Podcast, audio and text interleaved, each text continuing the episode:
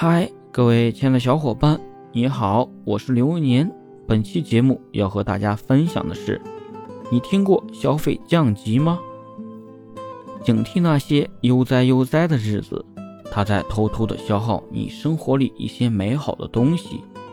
有一天，它一定毫不留情的把一个艰难的决定扔在你面前，你两手空空，除了抱头痛哭，还能怎么样呢？你最近听说过“消费降级”这个词吗？为什么很多人开始消费降级，努力攒钱？就是某一刻，钱能抵抗住生活的一点暴击，手里攥着一点钱的人才有机会做选择。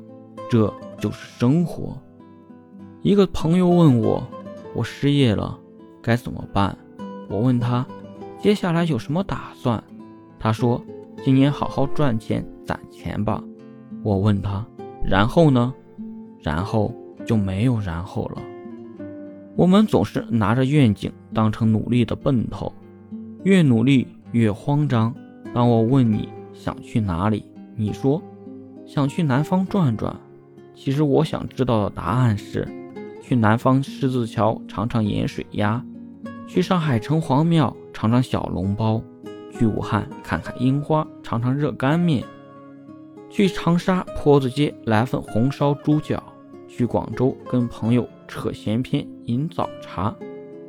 那些提前做好攻略的计划不会让我们慌张，那些走一步算一步的冲动，频频让我们进退两难。